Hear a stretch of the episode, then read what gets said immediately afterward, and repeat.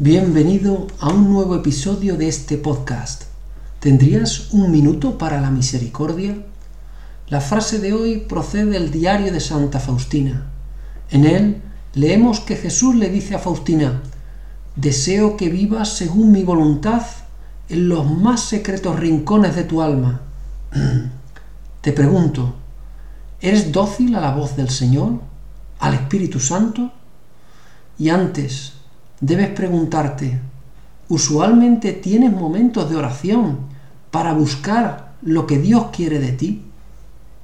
¿Participas en los sacramentos y estás atento por si el Señor te sugiere alguna acción o intuición para hacer el bien?